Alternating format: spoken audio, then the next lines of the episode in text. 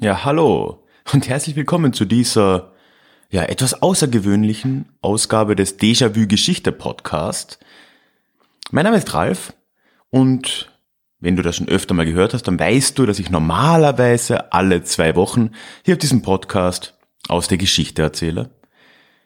Heute allerdings sollte eigentlich ja keine Episode rauskommen, aber es ist heute internationaler Podcast Day. Und da habe ich mir gedacht, wie kann man so einen Sonntag nutzen? Da kann man doch auch mal eine kleine Episode mal machen. Mir ist nichts Besseres eingefallen.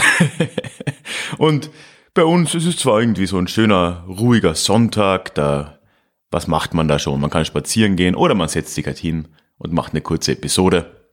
Da habe ich mich mal für die Episode entschieden. Ich will heute gar nicht so groß was aufziehen jetzt. sondern ich will dir einfach eine Geschichte erzählen, die ich schon vor, boah, ja, vor inzwischen fast na, anderthalb Jahren auf dem Blog erzählt habe. Aber es ist eine meiner Lieblingsgeschichten auf dem Blog. Es ist ein Thema, das mich damals fasziniert hat, auch heute noch fasziniert. Und zwar ist es die Grand Tour. Oder wie ich es genannt habe, das Interrail des 18. Jahrhunderts. Was war die Grand Tour? Die Grand Tour war ein, ein eigenartiger neuer Trend, der so im späten 17. Jahrhundert in England begonnen hat. Und dieser Trend, der war vor allem unter jungen Adligen sehr beliebt, die dann zunehmend in Massen über den Ärmelkanal reisten und für eine längere Zeit quer durch Europa tuckerten. Diese Grand Tour, wie das dann bald genannt wurde, das wurde sehr bald ein ja, relativ essentieller Teil des britischen Erwachsenwerdens, zumindest in der, in der britischen Oberschicht.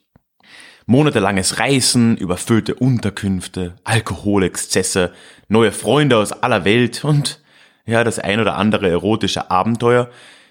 Das dürfte jetzt doch jedem, der vielleicht mal auf einer Interrail-Reise war in seiner Jugend, doch sehr bekannt vorkommen. Und trotzdem ist die Grand Tour ein bisschen mehr als nur eine alte Version von Interrail. Warum entstand das Ganze? Also prinzipiell hatten Adlige ja immer schon ausgefallene Hobbys. Und in der Vergangenheit hat sich das unterschiedlich gezeigt, ne? die Falkenzucht, das Fechten.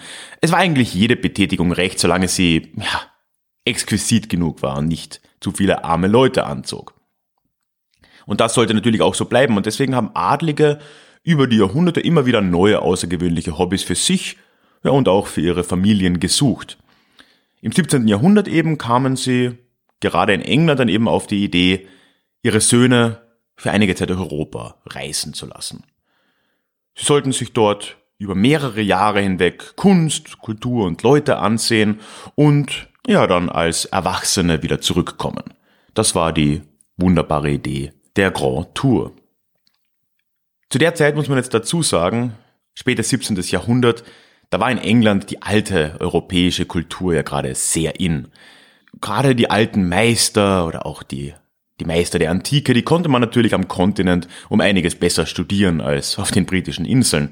Und so machten sich eben bald junge Adlige durchaus von ihren Eltern eben angespornt auf, um diesen Kontinent zu erkunden und sich dort, ja, der Kultur zu widmen. Ihren Eltern war das sicher auch ganz recht, dass die dann dort sich auch ein bisschen austoben konnten, weil, ja, es ist ja bekannt, junge Männer, die waren meist ja in den frühen Zwanzigern, die benehmen sich gern mal daneben, konsumieren zu viel Alkohol, Frauengeschichten und so weiter. Da war den Eltern dann auch lieber, sie haben das irgendwo weit weg am europäischen Kontinent gemacht, da fällt es zumindest nicht auf die Familie zurück. Damals waren die Reisenden, was ihre Route anging, übrigens nicht viel einfallsreicher als die Interrail-Reisenden heute. Die üblichen Stationen kommen uns da doch recht bekannt vor. Man ging von England dann erstmal direkt nach Paris. Über die, damals noch über die Schweizer Berge ging es dann nach Italien. Heute, zugegeben, mit den Zugverbindungen kann man auch die Berge um einiges leichter umfahren. Und in Italien waren die Stationen dann auch relativ vorhersehbar. Es war meist Florenz, Rom und Venedig. Und dann ist man in so einem Bogen wieder zurückgefahren in Richtung Großbritannien, meist dann über Wien, Prag, vielleicht noch Berlin, dann in, den, in die Niederlande. Damals ohne Coffeeshops wahrscheinlich ein, ein bisschen weniger wichtig als heute. Ja, und so kam man dann eben wieder zurück nach Großbritannien. Eine Konstante, die auch heute noch in Interrail-Kreisen ganz gleich geblieben ist, ist, dass man auch damals schon zwischen den Städten nicht viel angeschaut hat. Also die, die Landschaft zwischen den Großstädten, die war den Reisenden auch damals schon einigermaßen egal. Im Gegensatz zu heute war die Reise damals aber natürlich doch einigermaßen beschwerlich. Normalerweise, also fast immer, sind die Teilnehmer der Grand Tour mit Kutschen unterwegs gewesen. Die ganz Wohlhabenden, die haben dann gleich aus England eine Kutsche mitgenommen, mit einem kleinen Hofstaat dabei, mit ein paar Dienern und so weiter, recht bequem. Man konnte alternativ aber auch Kutschen unterwegs ausleihen, Poststationen und so weiter. Ja, und zwischendurch brauchte man die Kutschen dann ja nicht, weil in den Städten, da blieb man normalerweise gleich mindestens ein paar Monate lang hängen.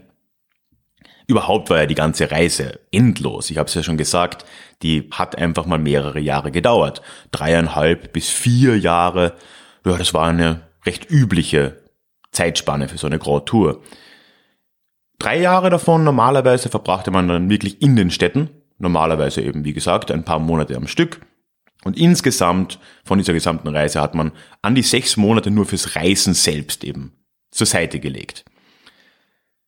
Aber natürlich heißt das, wenn man da monatelang in den Städten war zwischendurch, dass sich in den größeren Orten, also in Paris, in Rom, in Venedig, ganze Expat-Szenen aufgebaut haben, ganz ähnlich wie heute. Und dort sind dann sehr viele britische Adlige, britische Wohlhabende dann auch zusammengekommen über längere Zeit. Aber natürlich ging es nicht nur darum. Offiziell sollte man natürlich ja, ja die Kultur und die Geschichte Europas einatmen und man muss dafür so viel Kunst wie möglich besichtigen. Dafür haben die meisten Eltern bzw. Väter ihren Söhnen auch einen Guide zur Seite gestellt, der mit ihnen gereist ist. Der hieß im Italienischen Cicerone. Man hat sie im Englischen auch den Bear Leader genannt. Warum, weiß ich ehrlich gesagt nicht. Ja, dieser Bear Leader, dieser Begleiter, der war dann meist ein vom Vater ausgewählter, ja, kultivierter, älterer Herr, und wichtig war, dass diese Person Ahnung von Kunst hatte, dann vielleicht auch noch ein paar Sprachkenntnisse mitgebrachte, auf jeden Fall Französisch, oft auch Italienisch. Ja, und die Aufgabe dieses Bear Leaders war es, den jungen Reisenden möglichst viel Kultur zu vermitteln während ihrer Grand Tour. Dazu hatten sie auch immer ein Notizbuch dabei, also die Adligen, nicht die Cicerones, und ja, wurden dann eben angehalten, da Notizen auch festzuhalten. Allerdings Gar nicht mal so selten blieben diese Notizbücher auch nach mehreren Jahren komplett leer. Der Grund dafür, der ist offensichtlich. Die Reisenden waren ebenso gut wie ausschließlich junge Burschen in ihren frühen Zwanzigern. Ja, und die benahmen sich damals natürlich ganz genau wie heute. In den Städten zogen sie dann gemeinsam durch die Kneipen, man trank, man spielte, man flirtete mit den lokalen Mädchen. Also, so viel Zeit für ein Journal, ja, das kann man ja dann auch nicht verlangen. Es gibt ja sehr viele Geschichten von eben so jungen Leuten, die da herumgereist sind, die dann später oft auch darüber geschrieben haben. Lord Byron war sehr spät allerdings noch ein berüchtigter Grand Tourist. Und man sagt ihm nach, dass er in Venedig sogar seinem eigenen Vermieter die Frau ausgespannt hat. Aber generell diese Notwendigkeit der Reisenden nach jungen Frauen, die wurde in der Tourismusbranche der jeweiligen Städte doch recht bald erkannt. Und zum Beispiel in Venedig oder in Florenz wurden dann sehr bald sogenannte garnierte Betten angeboten. Das waren Betten, garniert mit Frauen. Natürlich gab es auch damals schon Gegner dieser Grand Tour. Gerade in England, da, ja, da sahen schon viele Leute nicht so gerne, wie viel heimisches Geld da ins Ausland geschleudert wurde. Und es gab natürlich auch Kritik an der Reise selbst. Man beschwerte sich über den Mangel an Abenteuer zum Beispiel. Dass das ja eine vorgefertigte Reise war mit der Zeit, wo alle immer das Gleiche gemacht haben. Also, das ist auch heute noch immer so. Es wurde halt auch damals sowas schon als uniformiert und als langweilig bezeichnet. Natürlich wurde dann auch noch gesagt, dass so auf die Art, wie die Leute diese Reise dann gemacht haben, also das war jetzt ein, ein kultureller Vorwurf, die war ja so gestaltet, dass für die Reisenden alte Stereotype über die anderen Länder Europas nur bestätigt würden. Man fährt nach Paris, man fährt nach Venedig und man schaut sich genau das an, was eben die alten Vorstellungen von typischen Franzosen, typischen Italienern, ihrer Kultur und ihrer Kunst eben, ja, was da schon vorhanden war. Aber den Todesstoß hat der Grand Tour Bewegung dann nicht die Kritik im eigenen Land versetzt. Es war ja sogar zuerst noch so, dass sich das ausgeweitet hat. Nicht nur in England oder in Großbritannien wurden dann junge Leute losgeschickt, sondern durchaus auch in Deutschland oder in Frankreich. Überholt hat sich das Ganze dann aus einem ganz anderen Grund, nämlich schlicht und ergreifend die französische Revolution. Also ungefähr 100 Jahre nachdem die Grand Tour begonnen hatte, ja, in den 1790ern, da wurde die Reise einfach ziemlich unbequem. Jedes Jahr sind dann weniger Leute tatsächlich auch auf diese Reise gegangen. Es war ja auch recht schwer, das revolutionäre Frankreich da wirklich zu umgehen. Später natürlich napoleonische Kriege, da war es am ganzen Kontinent recht schwierig. Und dann später im 19. Jahrhundert, ja, da kam ein anderer Grund hinzu, warum die Grand Tour einfach nicht mehr den gleichen Zauber ausgeübt hat, nämlich die Eisenbahn. Plötzlich war ja das Reisen durch Europa keine exklusive Sache mehr. Jetzt konnte sich ja fast jeder ein Zugticket holen und einfach so drauf losfahren. Vorher, da musste man ja noch ein bisschen Wohlstand haben, dass man hier mit einer Kutsche quer durch Europa reist. Und jetzt plötzlich kann das jeder. Ich habe es am Anfang ja gesagt, Adlige sind immer mal in erster Linie danach aus, etwas möglichst Exklusives für sich zu finden. Und das war jetzt plötzlich weg. In der Zeitung Westminster Review wurde dann wortwörtlich zum Beispiel geschrieben, dass jetzt diese Reisen durch Europa plötzlich ein, Zitat, Gemisch aller Klassen wäre. Der erste unseres Adels und der letzte unserer Bürger begegnen sich und berühren sich nun an jeder Ecke. Ach, furchtbare Vorstellung. Die armen Adligen, die mussten schon einiges ertragen. Obwohl die Grand Tour also nur knapp über 100 Jahre im großen Stil existiert hat, hat sie doch überall Spuren hinterlassen, nicht zuletzt in den Interrail-Reiserouten, die es bis heute eben gibt. In den kulturellen Vorstellungen, die wir von Europa haben, von europäischer Kultur. All das gab es schon im 18. Jahrhundert in der Grand Tour, wahrscheinlich auch davor schon. Und so werfen diese alten Hobbys dann doch teilweise recht lange Schatten. So, das soll es dann auch schon wieder gewesen sein von dieser außerplanmäßigen Episode. Unten findest du einen Link für den Déjà-vu-Geschichte Newsletter, wo ich mich sehr freue, wenn du dich dort anmeldest. Natürlich kannst du mir auch zu dieser kurzen Episode oder zu allen anderen Episoden immer Feedback geben. Am besten bin ich da per E-Mail erreichbar.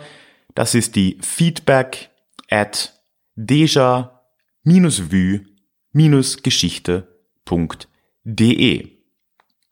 Dann freue ich mich natürlich, wo auch immer du das hörst, wenn du diesen Podcast ja, subscribest, abonnierst oder mir eine Bewertung schreibst. Einen Link zum iTunes Store ist, glaube ich, falsch. Zur iTunes Podcast Plattform. Ich bin kein Apple-Nutzer, keine Ahnung. Zu einer Seite, wo du eine Bewertung dieses Podcasts bei iTunes machen kannst. Die ist auch unten. Ja, und zu guter Letzt ist unten auch ein Link zu meiner Website wo ich dir alle Möglichkeiten erzähle, diesen Podcast auch finanziell ein bisschen zu unterstützen. Ich freue mich natürlich extrem, wenn du den ein oder anderen Euro mir dazukommen lassen kannst. Damit ermöglichst du, dass ich alle zwei Wochen oder ja, ab und zu zusätzlich wie heute eine Episode auch machen kann und ja weiterhin hoffentlich auch für dich spannende Inhalte kreieren kann. Und ich möchte mich diese Woche auch noch bedanken bei Juliane für ihre Spende. Vielen Dank, Juliane. Und damit sind wir tatsächlich durch. Wir hören uns dann schon nächste Woche wieder mit einer regulären Folge des Déjà-vu Geschichte Podcasts. Ja, und ich wünsche dir einen ganz frohen International Podcast Day, was auch immer das bedeutet. Tschüss.